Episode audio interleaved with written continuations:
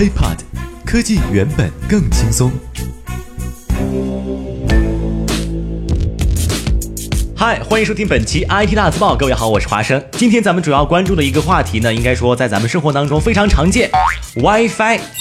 每个人现在不管是啊去任何一个位置，只要是一个固定场所吧，甚至在一些啊北上广深这种大城市，在移动的公共场所上，出租车啊、公交车啊，都会出现这么一个身影 WiFi。但是 WiFi 到底安不安全？WiFi 最近发展到了什么层次？咱们今天就一起来集中说一下这件事情。Top One，这个是来自国外的消息，微软最近意外的泄露了它最新的 WiFi 热点服务细节。对，就叫做 Microsoft WiFi 的这个细节。那么这个全新的服务呢，可以让用户啊，怎么说呢，就更没有障碍的使用 WiFi。虽然呢，今天他在啊服务的网站上意外的曝光了相关的细节，但是很快被撤下，但是还是被不少细心的网友啊发现了。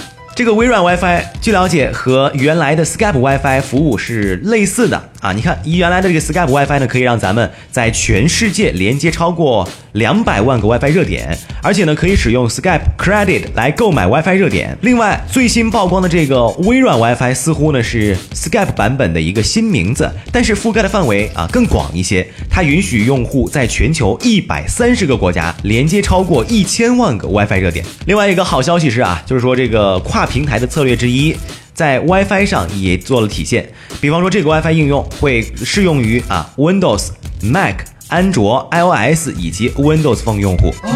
另外，在真正使用的时候非常便捷，因为 WiFi 将会采用全球统一的账号，用户只需要登录注册一次，便可以在全球任何一个有 Microsoft WiFi 的地方呢使用这个项目。只不过的是，这项服务目前还没有正式发布，什么时间推出？然而，这并没有什么卵用。那这样，我们来聊一下 WiFi 的新功能。Top two，如果我告诉你可以像利用啊太阳能一样，用 WiFi 给您的手机充电，您会感觉如何呢？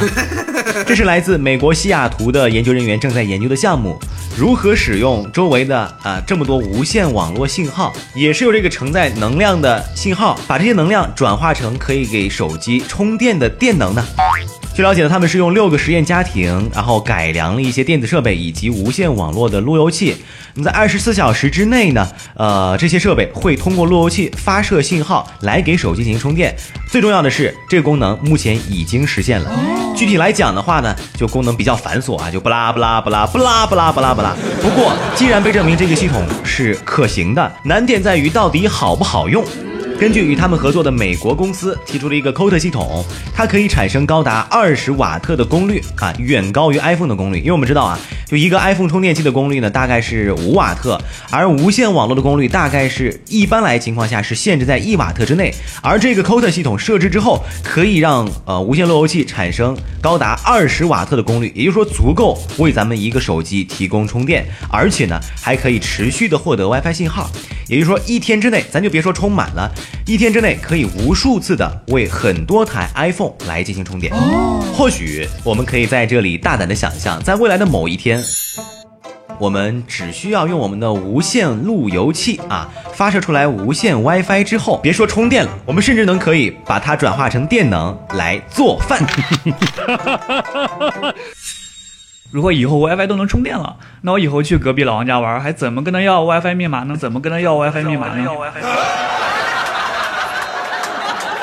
好，这个玩笑归玩笑啊，密码该要还得要。但是几天后即将步入高考考场的高三学生啊，这几天呢就不要再上网了，别说 WiFi 了，手机也不要玩了。但是有一点也要提示哈。北京市近日出台了一些啊新的高考考场的规定，时下比较流行的 Apple Watch 就是苹果那个手表啊，也被明确的写出被禁止带入高考考场。最后也祝愿我们今年要即将步入高考考场的朋友们都可以啊考出最理想的成绩，从此以后迎娶白富美，走上人生巅峰。那么本期 IT 大字报就到这里，也欢迎大家关注我们的喜马拉雅账号，我们下期再见，拜拜，亲，记得点赞哦。IT 大字报不报你怎知道？我们下期再见。轻松爽口，让肌肤再无头屑烦恼。